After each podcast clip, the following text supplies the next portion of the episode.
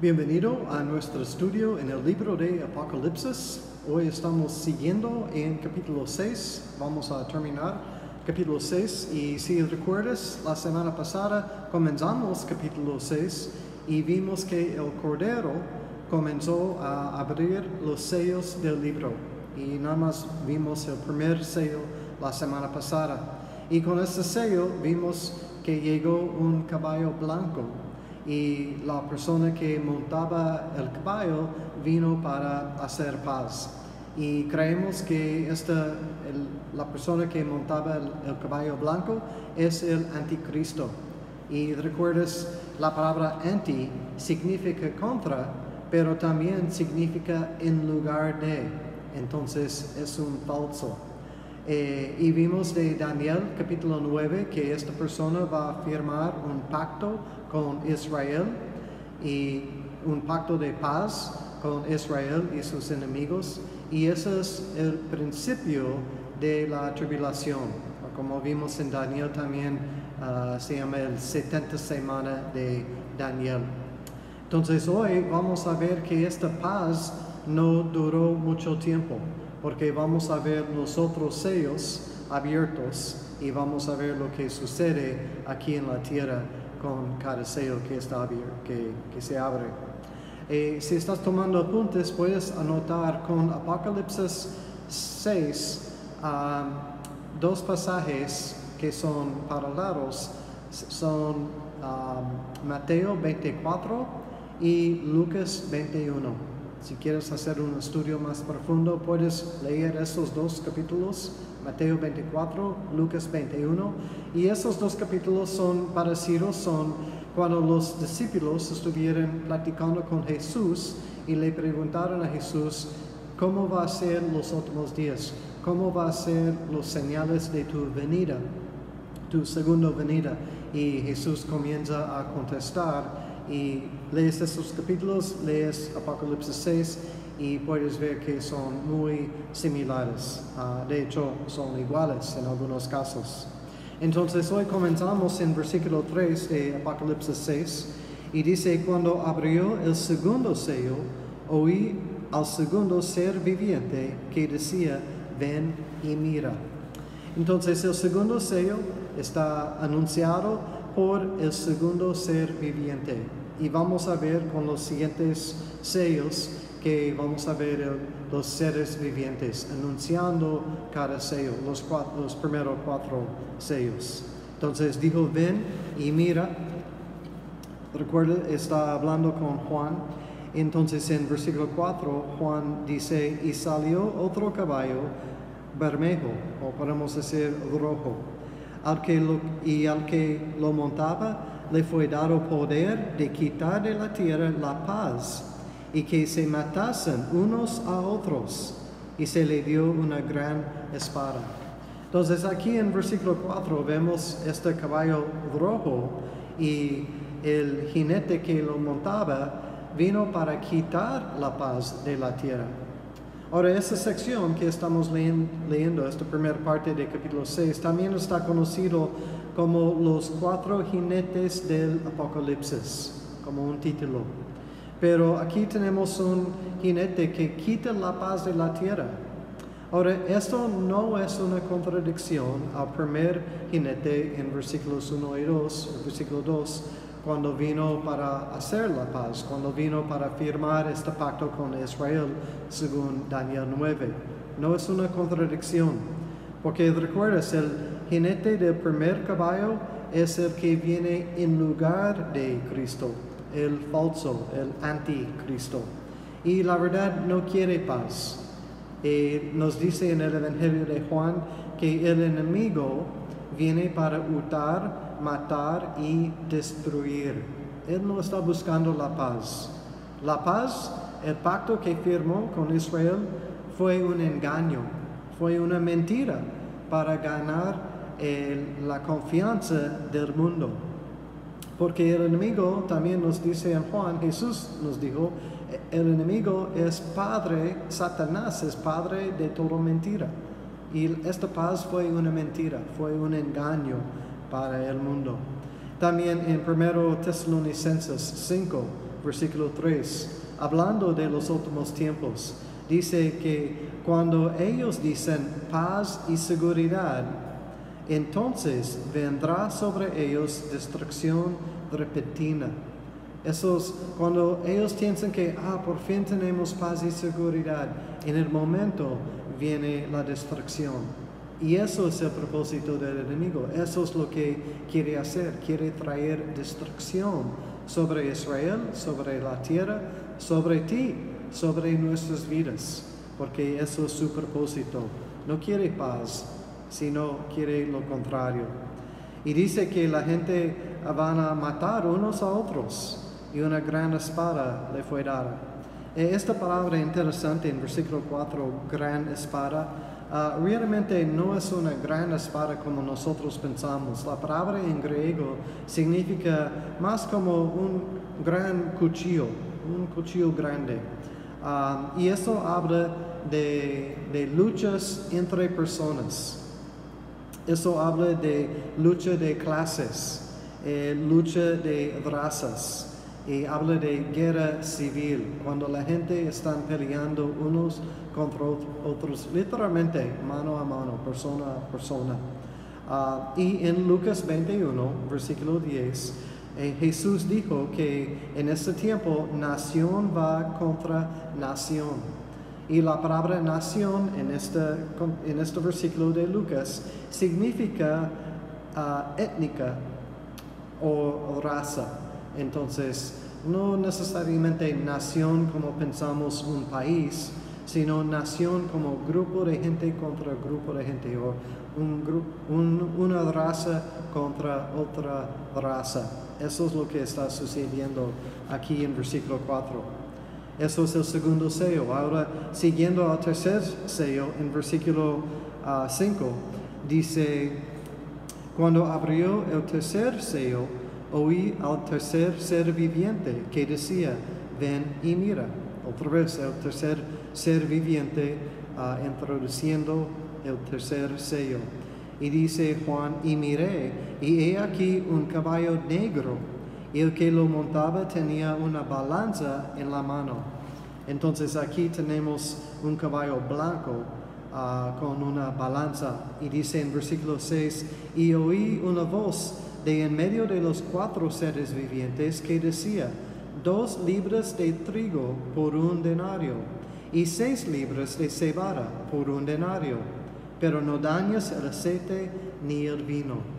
Interesante este versículo cuando dice um, uh, dos libras de trigo, eso es igual, dos libras de trigo es suficiente por una persona que come una vez. Así, una comida por una persona. Eso es lo que es el equivalente de um, dos libras de trigo. Y un denario es equivalente a un, el salario por un día. En otras palabras, alguien en este tiempo tiene que trabajar un día completo nada más para poder o para ganar suficiente para poder comprar una comida por una persona. Eso está, está fuerte si lo piensas. Y dice, y seis libras de cebada. Cebada era algo que puede comer, pero realmente es lo que comen los animales. Entonces, si, si quieres, puedes sacar más porque tienes seis cebadas por un denario, pero la calidad baja muchísimo. Piensa como, no mejor ejemplo, pero piensa comiendo em, comida de perro. compramos comida de perros en bolsas grandes y, y eso es la idea, que quizás puedes comerlo, pero no es rico, no es muy saludable y es, eso es la situación en este tiempo. entonces, lo que vemos aquí es, había una falta de comida y también por los precios había una inflación impresionante, como no hemos visto. Ahora, nosotros sí hemos visto una pequeña prevista, yo creo, de lo que va a suceder con el COVID porque mucha gente no tiene dinero para comprar comida. Gracias a Dios está mejorando el asunto un poquito y no está tan grave como era hace pocos meses, pero la realidad, piensa hace dos, tres, cuatro, aún cinco meses, qué tan fuerte fue la situación, no nada más aquí en México, sino en todo el mundo. En países del primer mundo, en países del tercer mundo, eso es un problema global y no había en muchos casos dinero para poder comprar comida. Entonces la gente estaba recibiendo despensas o ayuda del gobierno porque había, pero aquí no, no vemos esto. No vemos que ah, pueden depender en el gobierno o pueden ir a la iglesia o pueden ayudar con unos amigos o familiares. Eso es una situación global y está impactando a todos, pero el versículo termina diciendo, pero no dañes el aceite ni el vino. Eso nos indica que em, los ricos no son impactados.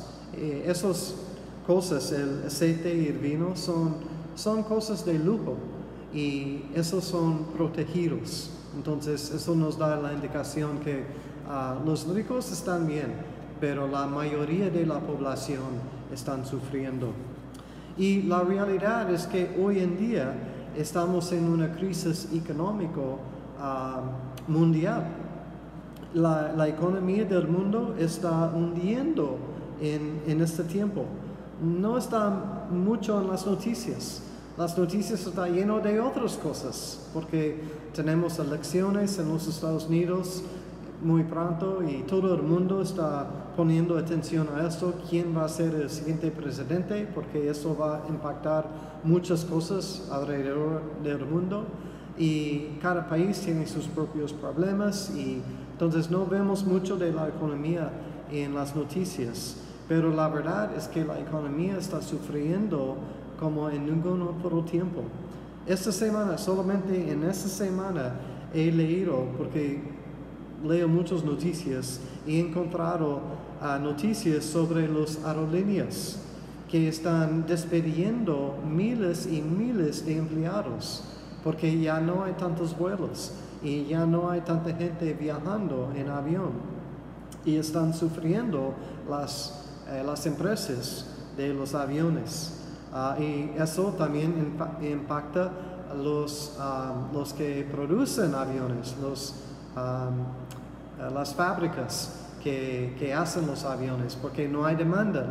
las empresas no están comprando nuevos aviones porque no hay necesidad.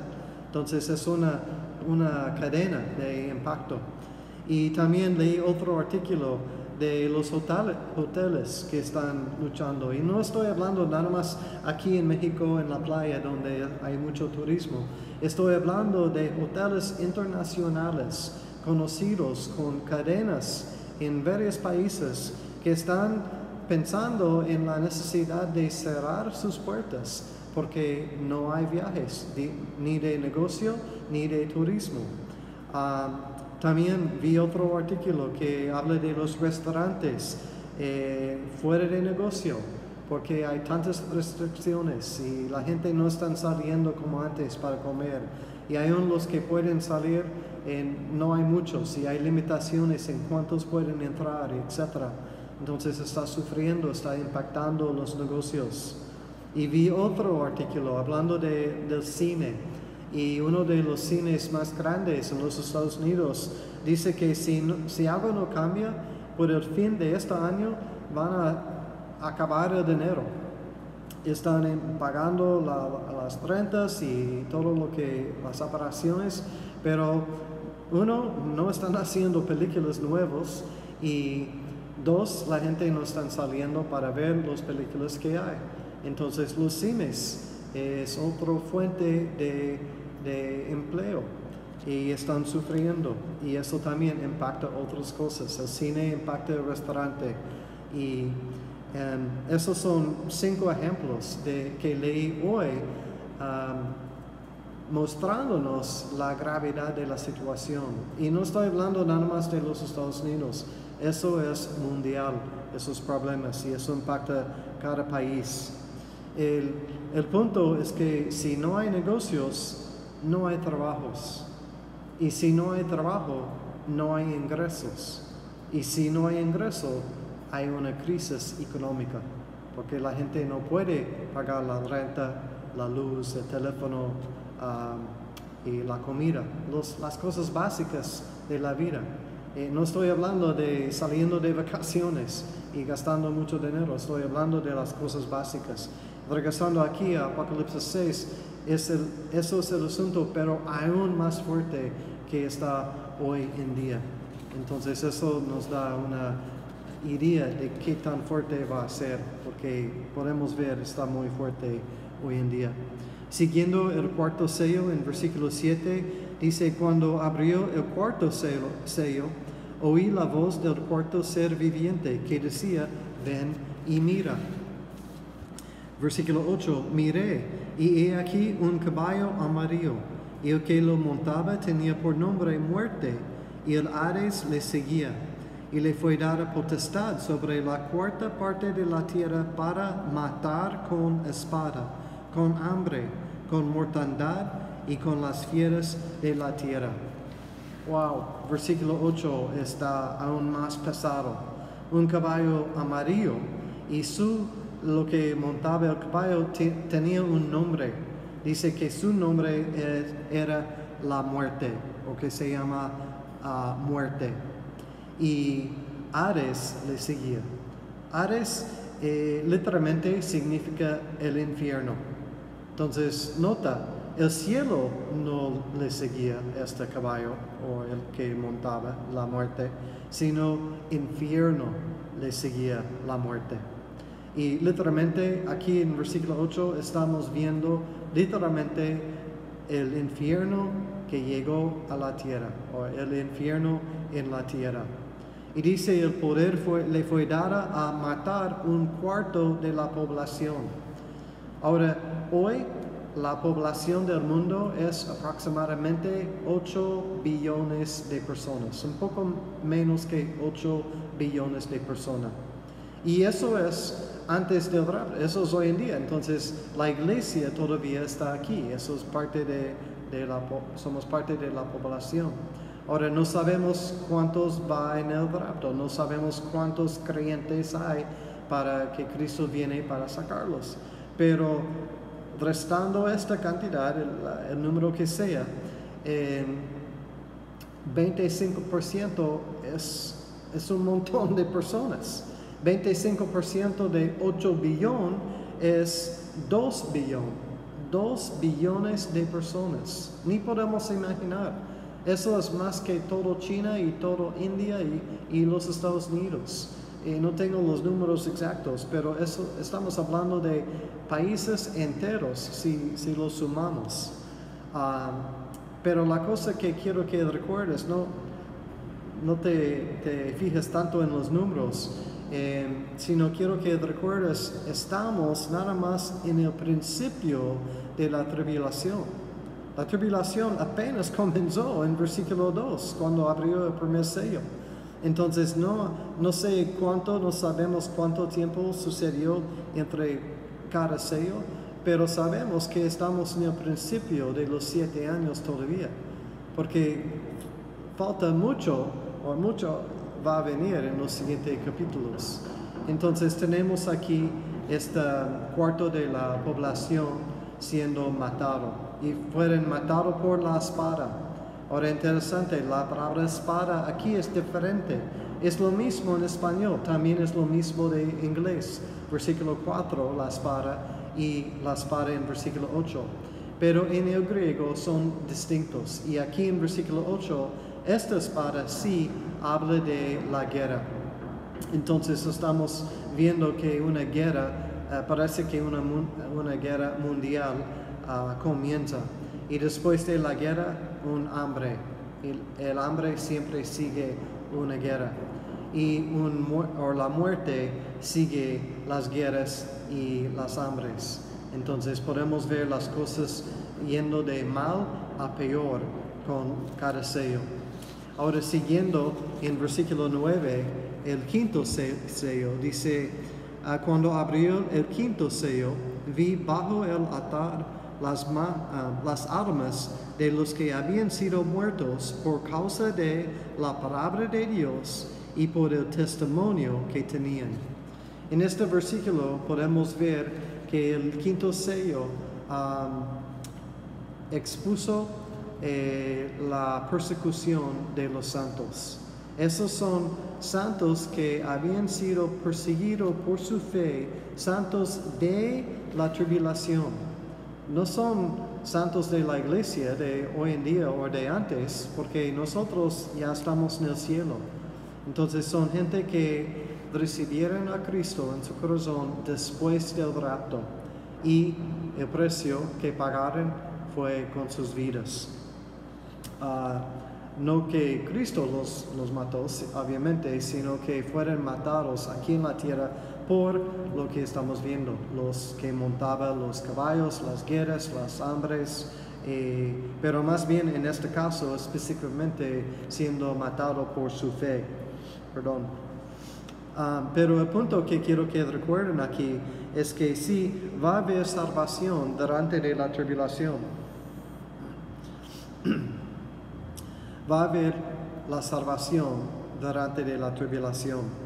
Ah, quizás más que cualquier tiempo en la historia del hombre, porque mucha gente entonces se van a dar cuenta que los creyentes, perdón, o los cristianos tenían la, la razón y que la Biblia es la verdad, es cierto lo que está escrito. Entonces creo que muchos van a llegar a la fe después del rapto.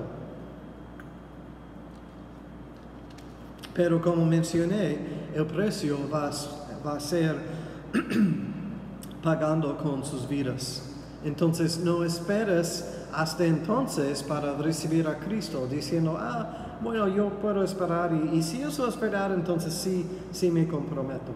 Eh, comprométete hoy, entrega tu vida hoy a Cristo mientras hay tiempo. Hay un dicho que es muy cierto. Dice que si no puedes vivir por Cristo ahora, ¿por qué crees que vas a estar, dispuesto a morir por Cristo en este tiempo de la tribulación? Y tiene mucha razón esto. Si es difícil, si no estás dispuesto a vivir tu vida por Cristo en esta vida, eh, ¿por qué crees que vas a estar listo para morir por Cristo en este entonces? Y en versículo 10 dice, y clamaban estos que habían sido perseguidos, y clamaban a gran voz, diciendo, ¿hasta cuándo, Señor, santo y verdadero, no juzgas y vengas nuestra sangre en los, vengas nuestra sangre en los que mueren en la tierra? Ellos están pre- preguntando, Dios, ¿cuándo va a haber la justicia? Pero sabemos que la justicia de Dios es perfecto y el juicio de Dios es perfecto y también el tiempo de Dios es perfecto. Entonces, eh, en versículo 11 vemos la respuesta a su pregunta en versículo 10. En versículo 11 dice, y se les, dijer- ah, se les dieron vestiduras blancas y se les dijo que descansen todavía un poco de tiempo hasta que se completara el número de los consiervos y sus hermanos que también habían de ser muertos como ellos. Otra razón para que sabemos que esos son santos que salió de la tribulación, porque recibieron Cristo durante de la tribulación. Y podemos ver en versículo 11 que todavía hay más que van a dar sus vidas por su fe, pero sí van a ser salvos. Entonces vemos aquí que recibieron vestiduras blancas, eso representa la, justicia y me gusta que aquí dice que les dijo que descansen. Y aquí sabemos que ya pueden descansar. Pasaron por quizás el infierno en la tierra y dieron sus vidas por su fe, pero ya pueden descansar y esperar en el tiempo de Dios. Ya no están sufriendo, sino pueden descansar en, en las manos de Dios. Y interesante que en el siglo XX había más persecución contra la iglesia que cualquier otro siglo, que, que todos los otros siglos combinados. Es decir, que desde, desde que la iglesia nació en el año, digamos, 33 hasta ah, 1900, toda la persecución que sucedió en este tiempo, eh, sucedió más persecución desde 1900 hasta 2000, porque la persecución está creciendo en diferentes países y yo le doy gracias a Dios que aquí en este país tenemos la libertad de adoración y de adorar a nuestro Dios y leer nuestra Biblia sin tener miedo por nuestras vidas. Somos muy bendecidos aquí en México. Y regresando al texto, eh, también en Lucas 21 Jesús habló ah, de la persecución que iba a venir sobre los creyentes. Y si quieres anotar Lucas 21 de versículo 12 al versículo 16, Jesús habló específicamente sobre la tribulación. Ahora siguiendo el versículo 12, dice, miré cuando abrió el sexto sello, y he aquí hubo un gran terremoto, el sol se puso negro como tela de silicio, y la luna se volvió ah, toda como sangre. En, este versículo vemos el sexto sello y un gran terremoto, ah, y el sol se escurrió. Um, y la luna se puso como, como rojo, como sangre. Ah, posiblemente eso es resultado de los volcanes que fueron, que, que eruptaron, creo que esa es la palabra, que explotaron como consecuencia de los terremotos que había en el mundo. Eh, hace varios años ya, yo recuerdo, había un relajo mayor con los aerolíneas porque hubo un, un volcán en Islandia, de, de todos los lugares, Islandia, ah, hubo un volcán que estaba saliendo humo y ceniza y ah, tanto que los aviones tuvieron que cambiar sus rutas porque era tan grueso el humo y la ciencia, o ceniza digo, ah, que no pudieron pasar por las nubes. Entonces tuvieron, todos los aerolíneas yendo a Europa tuvieron que cambiar su ruta por consecuencia de este volcán. Entonces pienso en algo parecido. Eh, el, el cielo está cambiando, el color del sol y de la luna por eh, la suciedad, posiblemente por los volcanes como resultado o co- como consecuencia de los terremotos. Y dice en versículo 13, um, y las estrellas del cielo cayeron sobre la tierra como la higuera deja caer sus higos cuando, se, cuando es sacudida, o sacudida por un fuerte viento. Eso también Jesús habló de los señales en el cielo, en, en Lucas 21. Siguiendo en versículo ve- ah, 14, y el cielo se desvaneció como un pergamino que se enrolla, y todo monte y todo isla se removió de su lugar. Estamos hablando de un terremoto como nunca eh, eh, habíamos visto eh, en el mundo. Um, un, un terremoto global. Eso es más que si recuerden en 2004 había un terremoto de 9.1 en Indonesia y eso causó un tsunami y cientos de miles de personas perdi- perdieron sus vidas. Y, tan, tan horrible que fue esto, fue una zona del mundo, no fue en todo el mundo.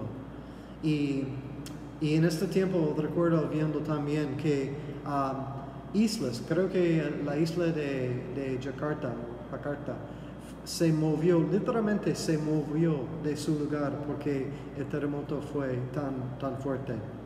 O también en el año 2011 hubo otro terremoto de 9.0 en Japón y también hubo un tsunami y fue horrible con una gran pérdida de vida, pero fue una área, una sección del mundo.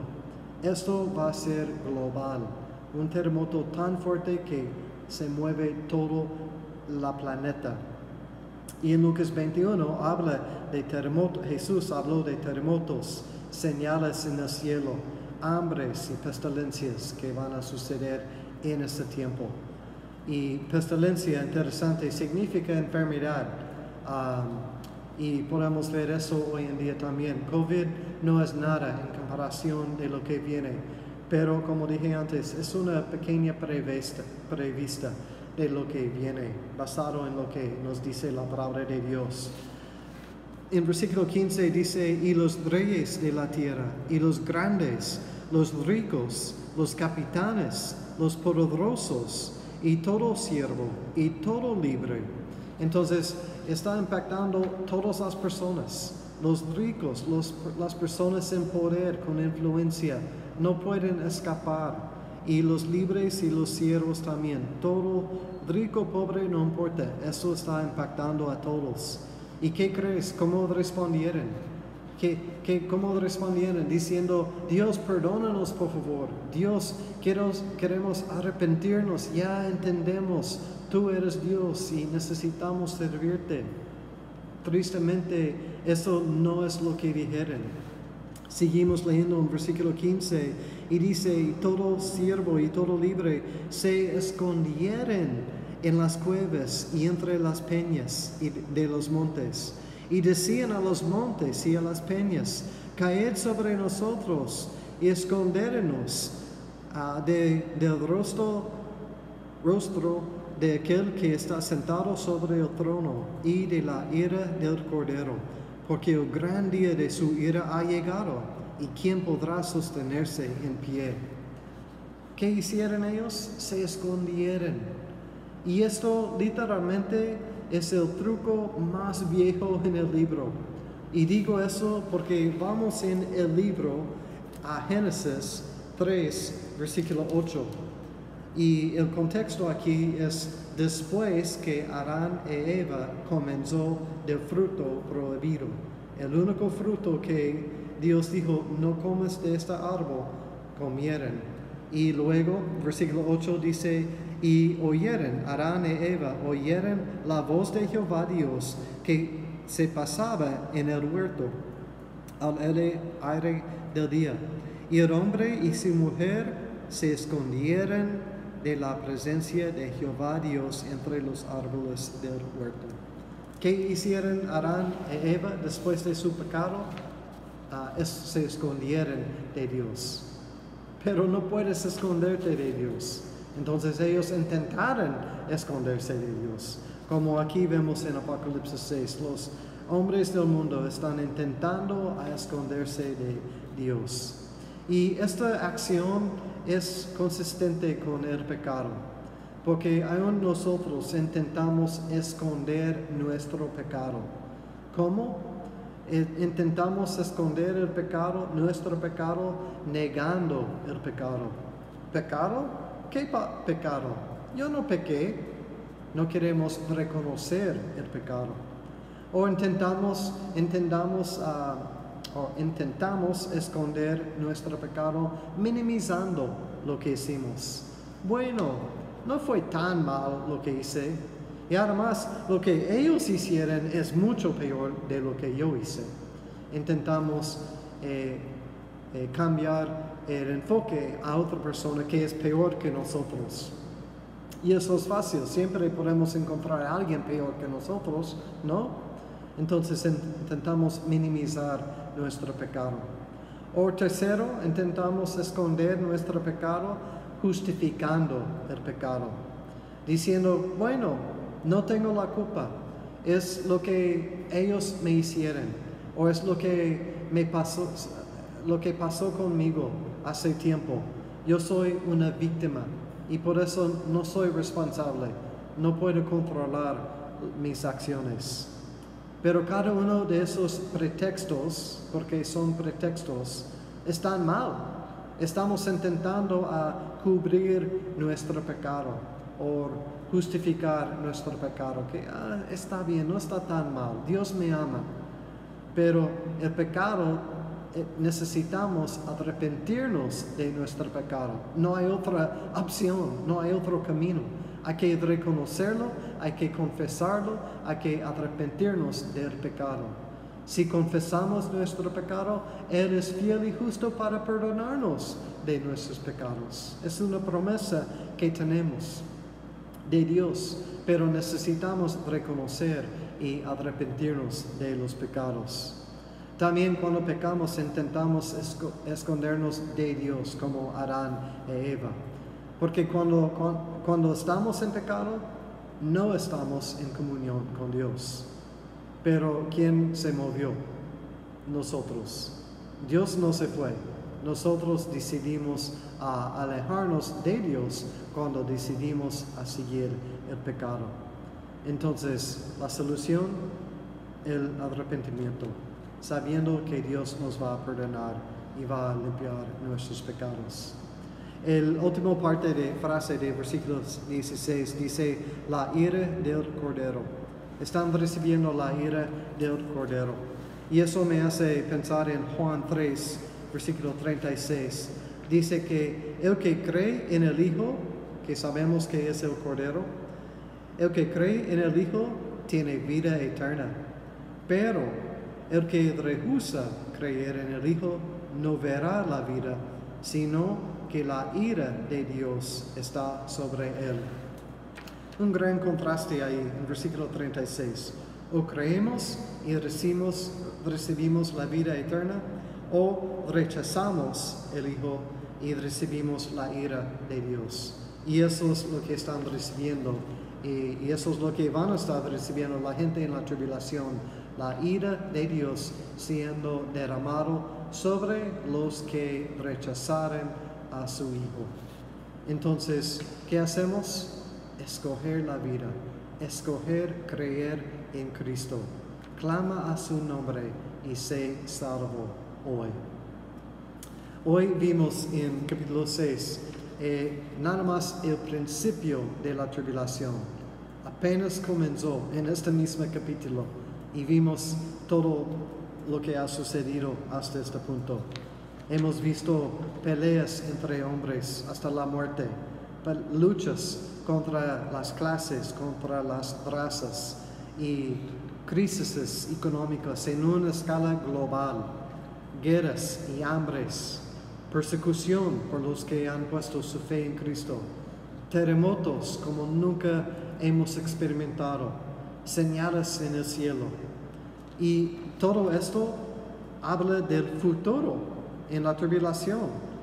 Pero en muchas maneras, en muchos de esos ejemplos, esto representa lo que estamos viendo hoy en día en el presente. Ahora no temas, no estamos en la tribulación, pero podemos ver las cosas sucediendo en preparación por este tiempo tan horrible de la tribulación. Jesús dijo que esas señales iban a venir como dolores de parto. Eso quiere decir que van a estar, van a comenzar leve, pero van a, a seguir y van a crecer y cada vez va a ser más y más fuerte. Y no nada más más y más fuerte, sino también van a ser más frecuentes.